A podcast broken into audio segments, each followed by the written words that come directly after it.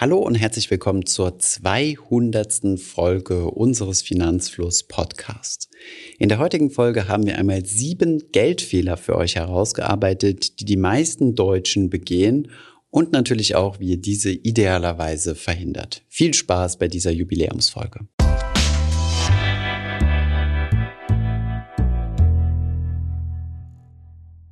Fehler Nummer eins: Du fängst zu spät an, dich mit deinen Finanzen auseinanderzusetzen. Es gibt viele Gründe, die dafür sprechen, sich so früh wie möglich mit seinen Finanzen auseinanderzusetzen. Zunächst einmal, wenn es um das Thema Sparen und Investieren geht, profitierst du natürlich, wenn du früh anfängst, da du frühzeitig Geld auf die Seite legst, lange Sparphasen hast und somit vom Zinseszinseffekt profitieren kannst. Aber auch wenn es um deine finanzielle Bildung geht, macht es Sinn, sich frühzeitig die richtige Disziplin und die richtigen Angewohnheiten anzuschaffen, um davon dann ein Leben lang zu profitieren. Der Fehler liegt allerdings meistens darin, dass die meisten Menschen sich zu spät bewusst werden, dass sie nicht genug Geld auf der Seite liegen haben, um zum Beispiel ihre Rentenlücke zu schließen oder sich ihre finanziellen Wünsche erfüllen zu können. Plane deine Finanzen daher so früh wie möglich, wenn du es noch nicht gemacht hast, am besten ab heute. Fehler Nummer zwei, man verlässt sich auf seinen Lebenspartner.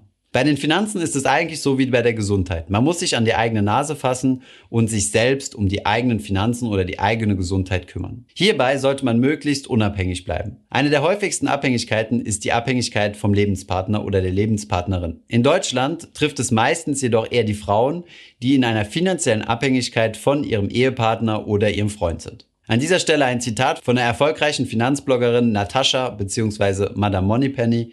Männer sind keine Altersvorsorge.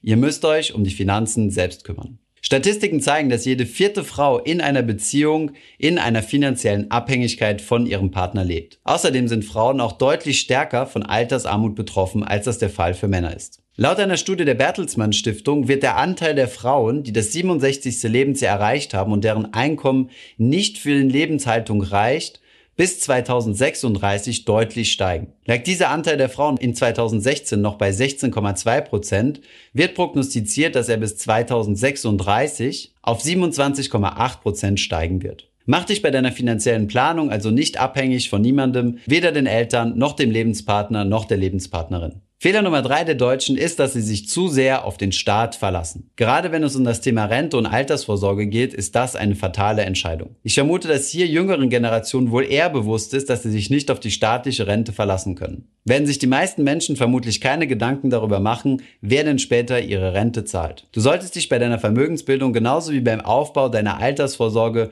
nicht auf den Staat verlassen und eigene Do-it-yourself-Vorsorge betreiben. Wenn es hier interessante staatliche Anreize gibt, wie zum Beispiel steuerliche Vergünstigungen oder Zuschüsse, zum Beispiel in Form einer Riester-Rente oder anderen Fördermöglichkeiten, solltest du diese genau anschauen und ausnutzen, wenn sie denn Sinn machen. Davon kannst du aber nicht grundsätzlich ausgehen. Es kann zum Beispiel Sinn machen, einen nicht geförderten Vertrag abzuschließen und auf einen geförderten Vertrag zu verzichten, wenn dieser zu viele Nachteile hat, wie zum Beispiel Inflexibilität oder schlechte Performance oder zu hohe Kosten. Fehler Nummer vier geht mit Fehler Nummer drei relativ eng zusammen, nämlich viele Menschen unterschätzen ihre Rentenlücke. Es gibt verschiedenste Rechner, einige davon haben wir euch unten in der Beschreibung verlinkt, mit denen ihr ausrechnen könnt, wie groß denn eure Rentenlücke sein wird.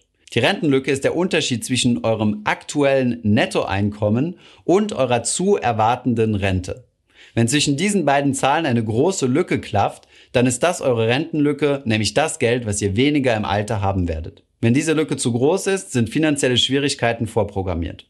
Von daher beschäftigt euch mit eurer Rentenlücke, rechnet diese aus und dann legt fest, wie viel Geld ihr auf die Seite legen müsst, um diese Rentenlücke zu schließen. Fehler Nummer 5 der Deutschen. Sie sehen Sparbuch, Tagesgeld oder Festgeldkonten als eine Investition. Tagesgeld und Festgeldkonten sind bei den Deutschen sehr beliebt.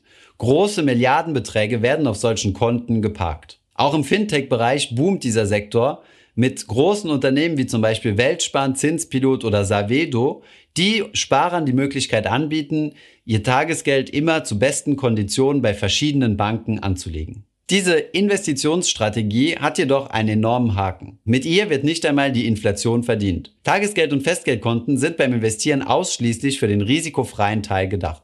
Sie sind aber keine Geldanlage, die bewusst Rendite erzielen soll, sondern einfach nur ein Puffer, der die Schwankungen des Portfolios reduzieren soll. Bei Fest- oder Tagesgeldanlagen mit höherem Zins außerhalb von Deutschland gehen wir damit zusätzlich ein Risiko ein. Und deswegen zählen diese Investitionen nicht mehr zum risikofreien Teil.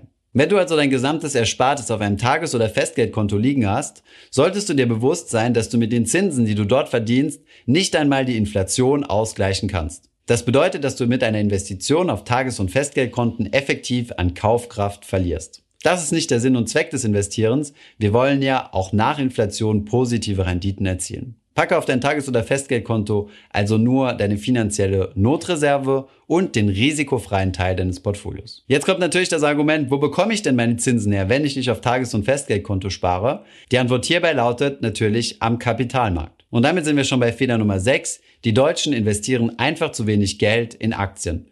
Die Aktionärsquote in Deutschland ist sehr niedrig. Wie wir bereits in vielen, vielen Videos schon herausgestellt haben, sind Aktien eine attraktive Anlageklasse mit einer langfristig positiven Rendite. Natürlich haben Investitionen in Aktien auch Risiken.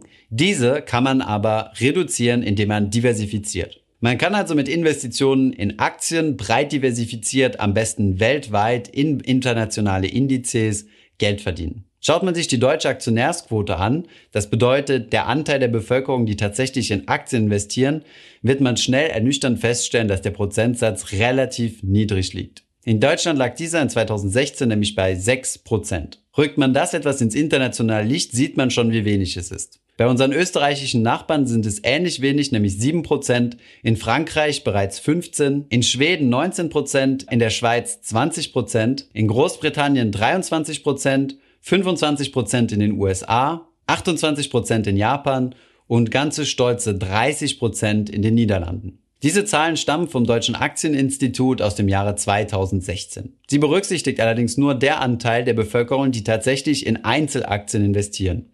Rechnet man hierzu noch Investitionen in Investmentfonds, wozu ja auch Aktien-ETFs zählen hinzu, dann kommt man in Deutschland auf irgendwo zwischen 10 und 11 Prozent. Aber selbst mit dieser Zahl stehen wir im internationalen Vergleich noch unter der puren Aktienquote von vielen anderen Ländern.